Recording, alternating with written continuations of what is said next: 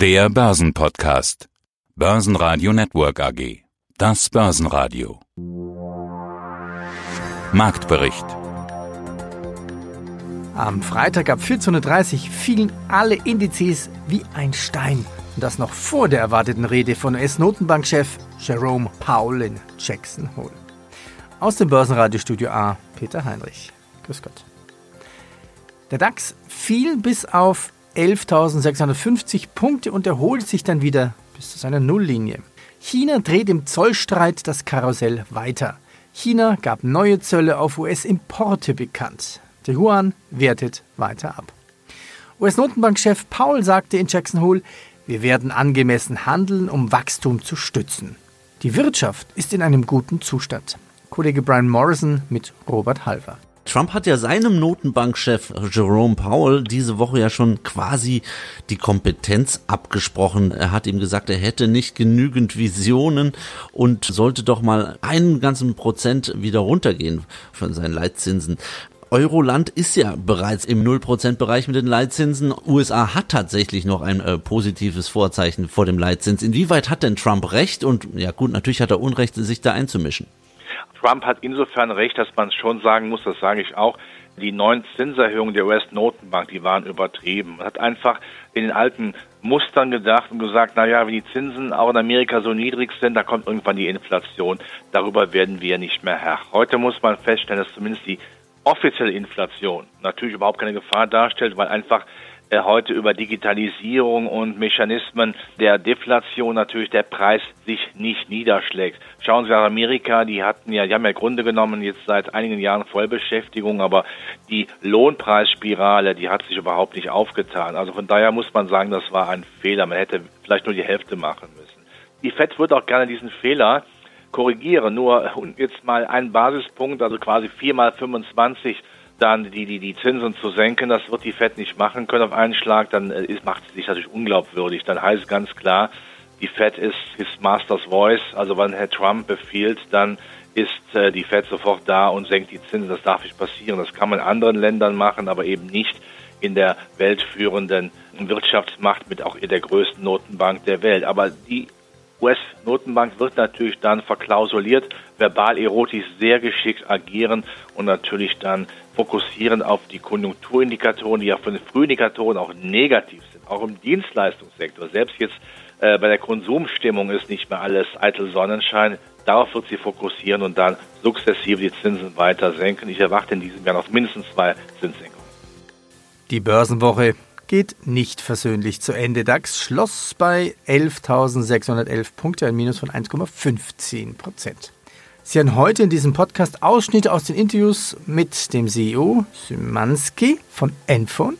Hey, wie geht's Claudia?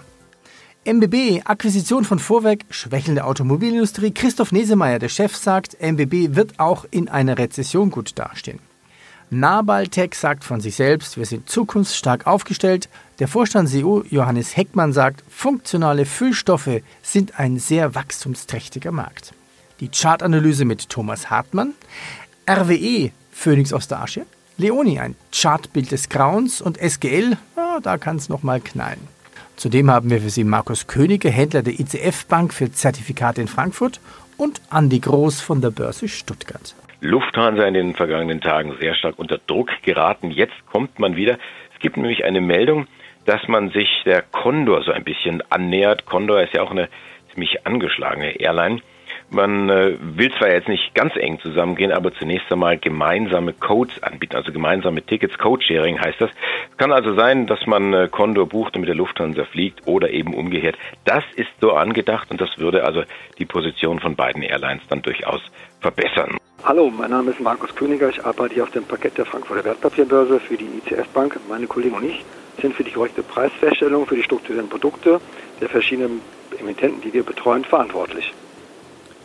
Der DAX hing ja diese Woche wieder an den Lippen der Notenbanken. Die Hoffnung, tut das oder tut das nicht?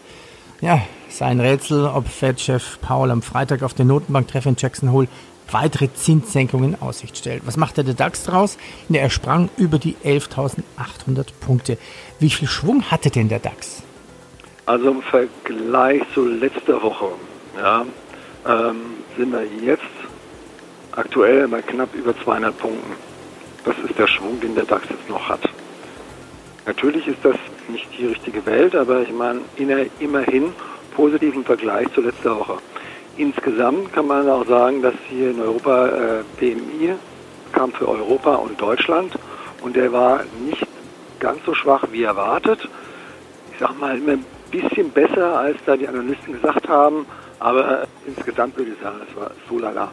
Ja, also hat man schon bessere Zahlen gesehen.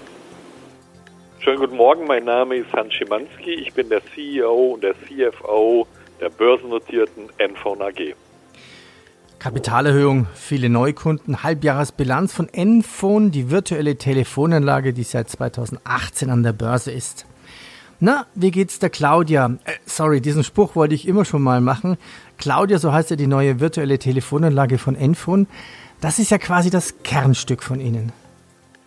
Das ist so und ähm, ich finde den Spruch übrigens gut. Äh, wir wollen das nämlich genau auslösen. Claudia ist ja nicht nur unser Core-Produkt, sondern Claudia soll ja auch erlebbar sein für alle unsere Kunden, aber auch die Mitarbeiter.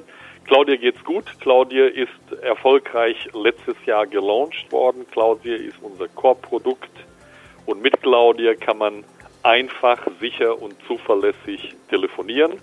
Egal, ob man vom PC telefoniert, vom Tischtelefon oder von dem Mobile. Ähm, es funktioniert mit allen Applikationen. Beim letzten Interview sagte mir Ihr Kollege, bei Enfun wird nach dem Börsengang viel investiert. Das haben Sie gerade bestätigt. Somit wird auch die virtuelle Telefonanlage erstmal nicht mehr profitabel sein. Schauen wir uns die Zahlen an. Gesamtumsatz in den ersten sechs Monaten plus 28 Prozent auf 26 Millionen Euro. Wie viel davon sind denn regelmäßige Einnahmen, die wiederkehrend sind? Also die wiederkehrenden Einnahmen sind ja ein ganz wichtiger Bestandteil unseres Geschäftsmodells und wir sind bei den wiederkehrenden Einnahmen bei einem äh, Anteil von über 85 Prozent dessen, was wir insgesamt äh, erlösen. 85 Prozent wiederkehrend, 15 Prozent nicht wiederkehrend. Wenn man sich die wiederkehrenden anguckt, dann sind sie äh, im ersten Halbjahr 19 gegenüber dem ersten Halbjahr 18 um über 36 Prozent gestiegen. Gerüchte, die so ein bisschen die Werte befeuern, vor allem die ThyssenKrupp, also die Hochöfen laufen. Was gibt's denn da? Das Thema Stahl und ThyssenKrupp beschäftigt uns seit einigen Tagen. Vor wenigen Tagen hatten wir berichtet, dass es wohl ah, ziemliche äh, Interessenten gibt an der Aufzugssparte von ThyssenKrupp. Das hat ThyssenKrupp so ein bisschen aus dem Schönheitsschlaf, dann Röschenschlaf geweckt. Und jetzt setzt man noch eins drauf. Es gibt ein Gerücht, das Handelsblatt hat darüber äh, berichtet, dass ThyssenKrupp angeblich den Stahlhändler Klöckner übernehmen möchte. Klöckner und Co. Also der Stahlhersteller übernimmt den Stahlhändler. Die Idee ist jetzt nicht neu. Also da ist immer mal wieder darüber philosophiert worden. Was jetzt neu ist, ist so ein bisschen die Wucht, die das Ganze entfaltet und ähm, es scheint auch sehr konkrete Überlegungen da schon geben, so zumindest, wenn man sich diesen, diesen Artikel dann durchliest. Ähm, was die Experten so ein bisschen stört, das ist das Timing. Das scheint nicht so ganz glücklich zu sein. Also zum einen sagt der Aufzugssparte, die sehr lukrativ ist, wird seitens ThyssenKrupp verkauft und auf der anderen Seite holt man sich hier ein, ein relativ problematisches Stahlgeschäft irgendwo ans Bein. Und äh, das Ganze vor diesem Hintergrund, dass ja die Fusion mit Tata Steel gescheitert ist. Da kann man ja nicht zusammen. Also das zu einem Zeitpunkt, wo die Konjunktur irgendwo ihren Höhepunkt überschritten hat. Aber irgendwie, ja, äh, kommt das bei den Anlegern von ThyssenKrupp richtig gut an. Die Aktie hossiert mit 13 Prozent jetzt zur Mittagszeit, ist so bei etwa 5,50 Euro. ThyssenKrupp selber waren lange Zeit DAX-Spitzenreiter gewesen. Jetzt äh, sind sie von der Lufthansa überholt worden. Ähm, ThyssenKrupp klettern hier auf 10,57 Euro. Das ist ein Plus von 1,5 Prozent. Mein Name ist Christoph Nesemeyer, ich bin CEO der MBB, habe das Unternehmen vor knapp 25 Jahren mit meinem Partner Herrn Freimuth gegründet und bin auch einer der wesentlichen Anteilseigner des Unternehmens. Also wenn man sich die unterschiedlichen Branchen aussucht, dann würde ich sagen, MBB steht gut da, selbst wenn eine Rezession kommen würde. MBB ist als klassische Beteiligungsgesellschaft mit dieser Diversifikation ein Unternehmen, was äh, gut dastehen wird, auch in einer Rezession. Das ist also verhältnismäßig gut. Wenn eine Rezession kommt, ist klar, dann werden im Zweifelsfall alle leiden, aber wir werden verhältnismäßig weniger leiden als äh, zyklische Unternehmen als Beispiel. Und wir haben ein paar Kandidaten im, im, im Portfolio, die wirklich interessant sind. Also die DTS ist interessant, Vorwerk ist sehr interessant, auch in einer solchen Phase. Und wenn man sich die Consumer Good Unternehmen anguckt, Goods Unternehmen anguckt, wie, wie CT Formpolster oder Hanke, sind das auch Unternehmen, die sehr verlässlich sind und die typischerweise bei einer Rezession ihre Margen steigern können, weil die Rohstoffpreise sind.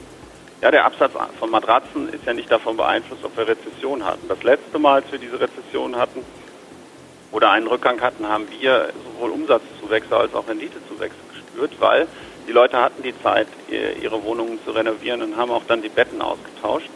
Und auf der anderen Seite sind die Rohstoffe, die ja natürlich auch in die zyklische Industrie fließen, sind im Preis runtergegangen, sodass sich unsere Marge öffnete. Das heißt, das war nicht schlecht. Und ebenso war es mit der Hanke, wenn die Wirtschaft etwas nachlässt, dann wird die Zelluloseproduktion in bestimmten Bereichen, die von der Konjunktur abhängen, lässt sie nach. Der Zellulosepreis sinkt und wir haben in unseren Tischprodukten eine höhere Marge.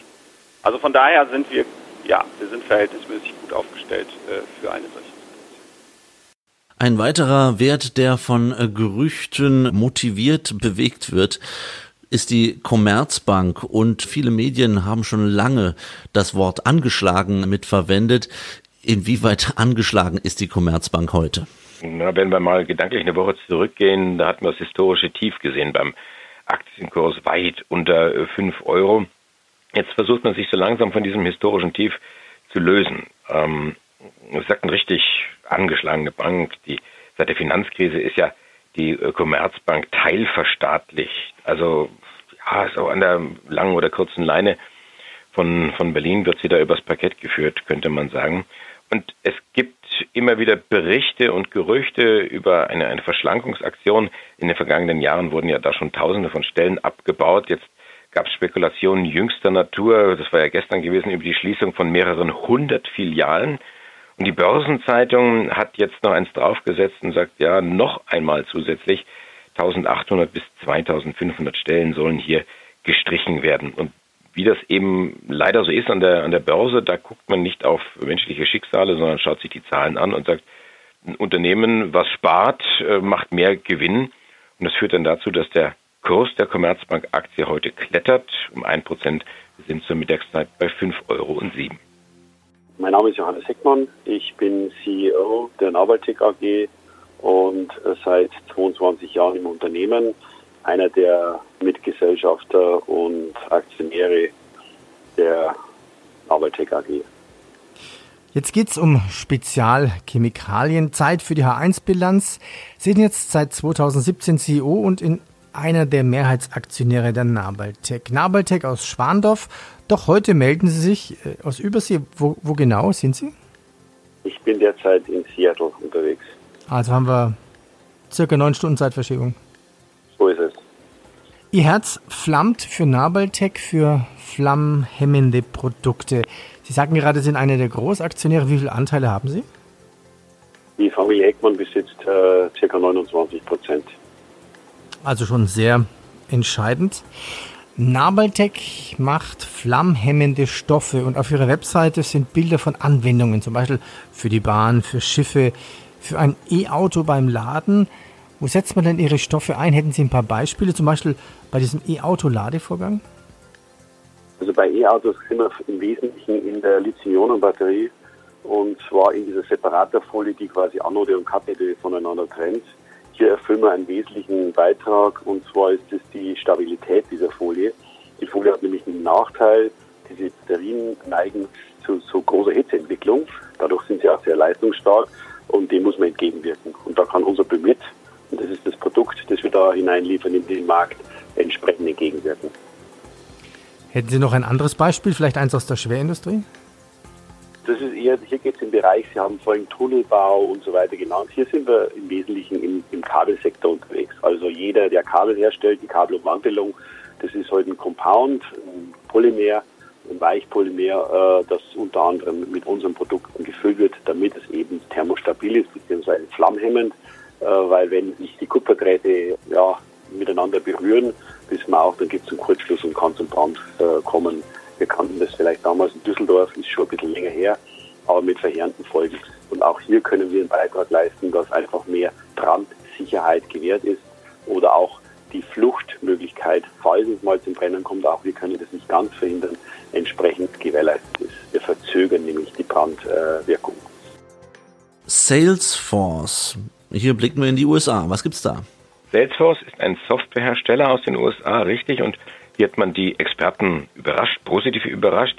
Zweites Quartal, Umsatz klettert um gut ein Fünftel auf 4 Milliarden Dollar.